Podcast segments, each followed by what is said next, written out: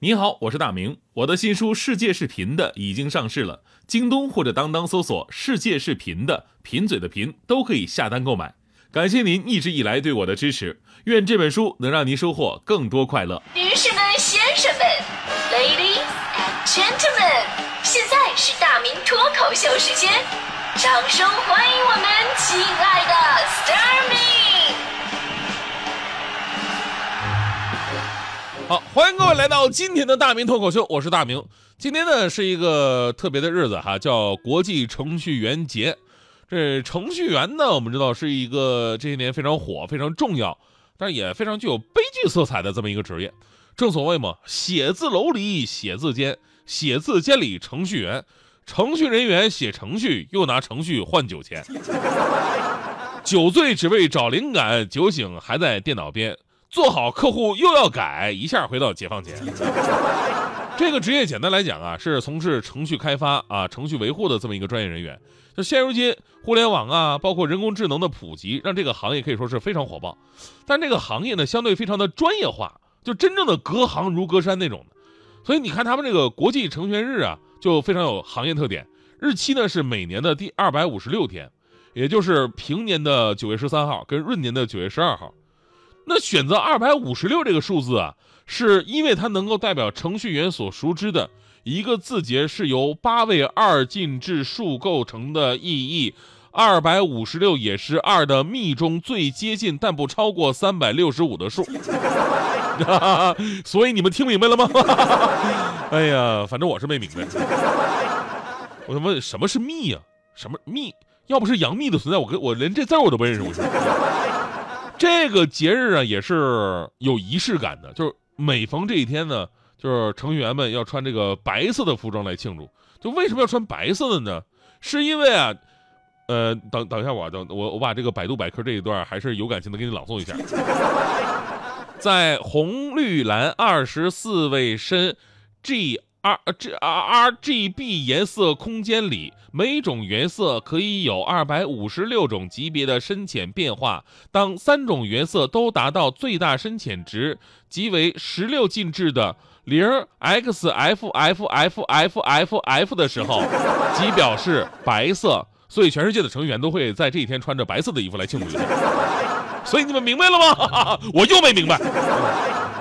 虽然真的是完全不懂这个行业，但是咱们身边肯定都有那种程序员朋友，是吧？呃，平时聚会他们反反正也基本都出不来，是 吧但是偶尔碰着呢，我还是愿意跟他们聊两句。昨天我为了做今天这期节目，为了让大家伙更加了解程序员这个职业，我特意找了一个我做程序员的朋友，但是他太忙了，太忙了，叫不出来怎么办？为了表示诚意，我就特意到中关村他们公司的男厕所对他进行了采访，真的。因为每天啊，只有上厕所的时间属于他自己的。然后呢，到了以后呢，我俩在厕所见了面。我说：“那个，咱们抓紧时间啊，就是能不能简单给我们介绍一下你们程序员的几种级别呢？”他说：“啊，我们程序员呢分为初级程序员、中级程序员和高级程序员。”那我问了：“那么工作内容上你们有什么区别和不同呢？”他说了：“初级程序员呢，呃，是把产品经理当爹看的；中级程序员呢，骂过产品经理；高级程序员呢，打过产品经理。”哦，我说呃，那那你们这个行业的收入够不够养家糊口用啊？他冷掉了一声，哈哈，你开什么玩笑？程序员哪有什么家要养啊？哈哈啊啊！那我说，那你那你们最累最痛苦的时候是在什么时候呢？他说，呃，这个最累最痛苦的时候就是春节回家了。我一愣，哎，春节回家怎么能最痛苦呢？难道不是平时加班吗？他说根本不是，因为我春节啊，就从初一一直到初七，都要跟所有的亲戚一遍又一遍的解释，我并不是修电脑的。哦，那那哎，对，我看你总是背一个电脑包，那里边没有电脑你也背着，那是为什么呢？他讲了讲说，因为我们程序员没有别的包。啊，那你们程序员太忙，是不是平时都没有时间看书啊？我朋友说了，书我们天天都看啊，从最开始的什么 C 语言入门，到 C 语言应用实践，再到 C 语言高级编程，然后是 C 语言的科学与艺术。最近我刚看完《编程之美》《编程之道》《编程之禅》，过两天打算看看这个颈椎病康复指南。那么我再问一个问题啊，我想问一下，就是应聘一些比较好的互联网跟软件公司做程序员，在面试的时候要注意一些什么问题呢？我朋友想了想说，语重心长啊。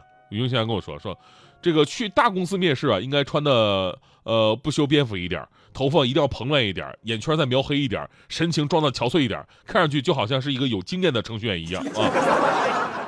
在我还想问他其他问题的时候，他已经提上裤子，迫不及待的回去编码了。所以呢，我觉得对这样勤劳而又伟大的群体，称呼他们为程序员，员还是猿人的猿，是非常不尊重的。我觉得他们应该叫爱马仕。其实这些年啊，无论是在压力最大的职业评选当中，还是最折磨人的职业评选当中，包括最赚钱的职业评选当中，都有程序员的身影。那么，为什么压力如此之大，还是无数同学依然前赴后继程序员的队伍当中呢？一个呢是在互联网时代啊，对程序员的需求量是激增；另外呢，虽然辛苦，但这两年我们经常听到啊，这个某个互联网企业啊，年终分红非常的诱人，尤其在这个群体当中诞生的财富神话无比励志，出任 CEO 啊，迎娶白富美，走上人生巅峰不是梦啊。比方说，在去年美国富豪榜单当中，排名前五位美国最有钱的人，除了巴菲特，剩下四个，比尔盖茨、贝索斯、扎克伯格、埃里森，都是程序员出身的。一个国家什么人最有钱是非常重要的一个事儿，代表着这个国家的经济结构跟主导优势。就是咱们中国这两年发展为什么令人激动啊？因为在中国的富豪榜上，就不像以前啊，房地产一家独大啊，有钱的人都是那些整房地产的。一个国家如果靠房地产的话，它不可能成为强国。所以说，互联网的飞速发展，让中国的一群程序员也变成富豪了。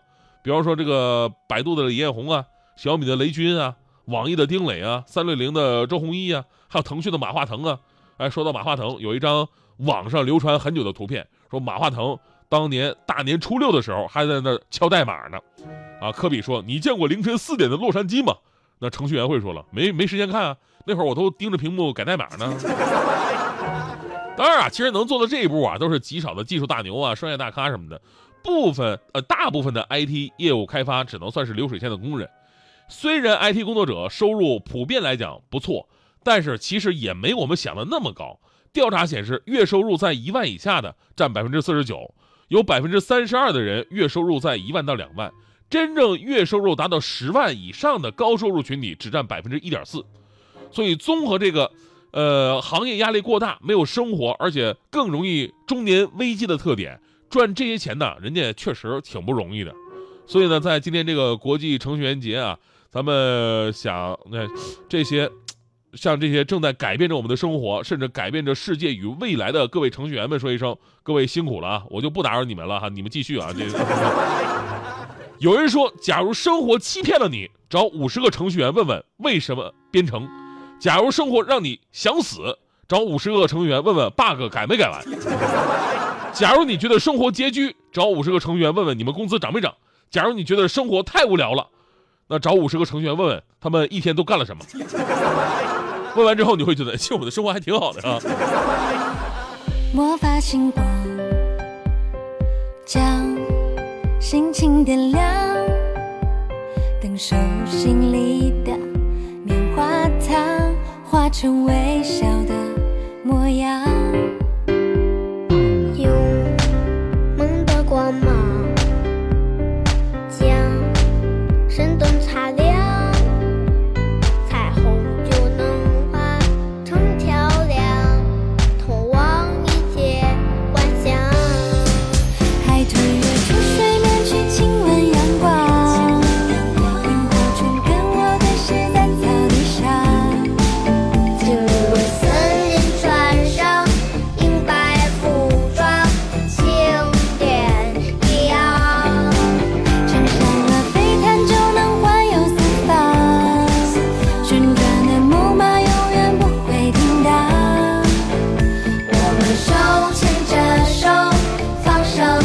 歌唱。